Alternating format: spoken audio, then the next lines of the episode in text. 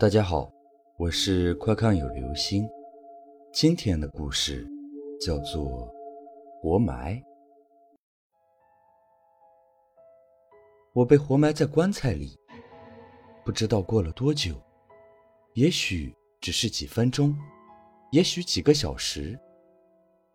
就在我觉得快要死去的时候，忽然隐约传来了挖土的声音。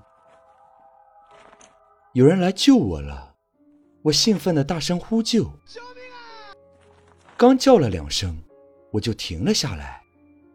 兴奋立刻变成了深深的恐惧，因为那声音是从我下面传来的。